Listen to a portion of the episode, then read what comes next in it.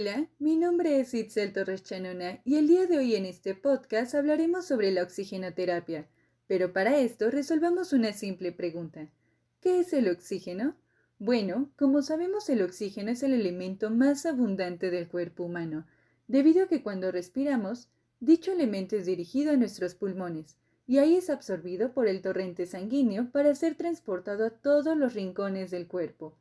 Esto es posible gracias a la hemoglobina en la sangre, que lo absorbe y se lo lleva a las células que lo necesitan para producir energía. Por ende, una oxigenación insuficiente conducirá a una destrucción y muerte a nivel celular, deteniendo la función de todo nuestro organismo. Una vez aclarado este punto, definimos que la oxigenoterapia será el uso de oxígeno con fines terapéuticos. Para ello, debe prescribirse fundamentándose en una razón válida y administrarse de forma correcta y segura con la intención de prevenir o tratar deficiencias de oxígeno en la sangre, en las células u otros tejidos del organismo, siendo una herramienta fundamental para el tratamiento de la insuficiencia respiratoria, tanto aguda como crónica. Del mismo modo, tiene como objetivo 1. Mejorar la oxigenación. 2. Oxigenación tisular para tratar o prevenir la hipoxemia. Con hipoxemia nos referimos al bajo nivel de oxígeno en la sangre. 3. Tratar la hipertensión pulmonar. 4. Disminuir el esfuerzo respiratorio. Y 5. Reducir la sobrecarga cardíaca. Así como también revertir los mecanismos de compensación establecidas y las alteraciones neurológicas, cardíacas o renales que se hayan podido establecer. No obstante, los efectos de la oxigenoterapia será aumentar el aporte de oxígeno a los tejidos, utilizando al máximo la capacidad de transporte de la sangre arterial. Por ello, la cantidad de oxígeno en el gas inspirado debe ser tal que su presión parcial en el alveolo alcance niveles suficientes para saturar completamente la hemoglobina. Es indispensable que el aporte ventilatorio se complemente con una concentración normal de hemoglobina, conservación del gasto cardíaco y el flujo sanguíneo ístico. Sin embargo, la necesidad de la terapia con oxígeno debe estar siempre basada en un juicio clínico cuidadoso y fundamentado en una medición de gases arteriales, teniendo como efecto directo aumentar la presión del oxígeno alveolar, que trae consigo una disminución del trabajo respiratorio y del trabajo del miocardio, necesaria para mantener una presión arterial del oxígeno definida. Cabe destacar que la oxigenoterapia estará indicada en 1. Trastornos relacionados con la disminución de la presión arterial del oxígeno, como la embolia y edema pulmonar.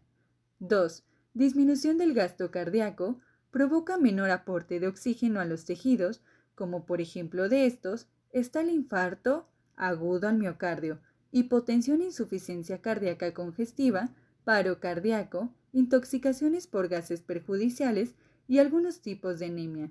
También cuando la cantidad y la calidad de la hemoglobina es insuficiente, por ejemplo, la anemia drepanocítica, choque hemorrágico y anemia hemolítica.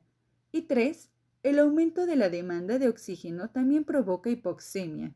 Los estados que cursan esta situación son 1. Septicemias, 2. Hipertiroidismo y 3. Fiebre constante. Ahora bien, no existen contraindicaciones absolutas, pero en algunas situaciones en donde se requieren concentraciones elevadas de oxígeno serán 1. En recién nacidos prematuros. 2. Enfermedad obstructiva pulmonar crónica. Y 3. En edad avanzada.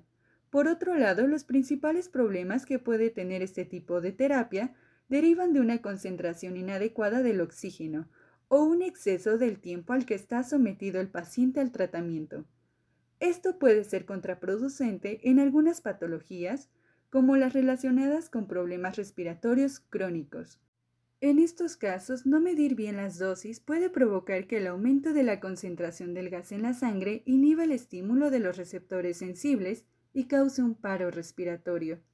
Sistemas de oxigenoterapia. Como hemos visto, la administración de oxígeno podrá ser por medio de distintos dispositivos. Esto dependerá de dos cosas. 1. La fracción inspirada de oxígeno necesaria. Y 2. La condición clínica del paciente. Además, Dichos sistemas podemos clasificarlos en 1. Sistema de flujo bajo y 2. Sistema de flujo alto. aunque otras referencias suman una tercera clasificación que es el sistema de flujo mixto. Sistema de flujo bajo. El O2 administrado se mezcla con el aire inspirado y como resultado se obtiene una fracción inspirada de oxígeno variable, que depende del dispositivo utilizado y del volumen del aire inspirado. Para que el sistema sea eficaz, el paciente debe de ser capaz de mantener un volumen corriente normal, tener un patrón respiratorio normal y ser capaz de cooperar. Dentro de los sistemas de bajo flujo se encuentran 1. Cánula nasal 2.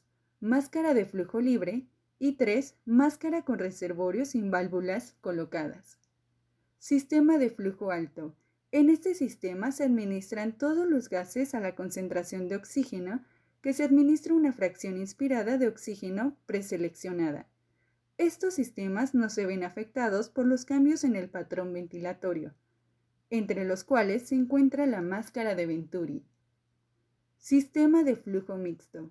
Utilizan técnicas de flujo alto y bajo. Entre estos se encuentran las campanas de oxígeno, los tubos en T y tiendas de oxígeno. El tipo de sistema de administración seleccionado depende de A. La concentración de oxígeno que requiere el paciente. B. Concentración de oxígeno que se logra con el sistema de administración. Y C. La precisión en el control de la concentración de oxígeno.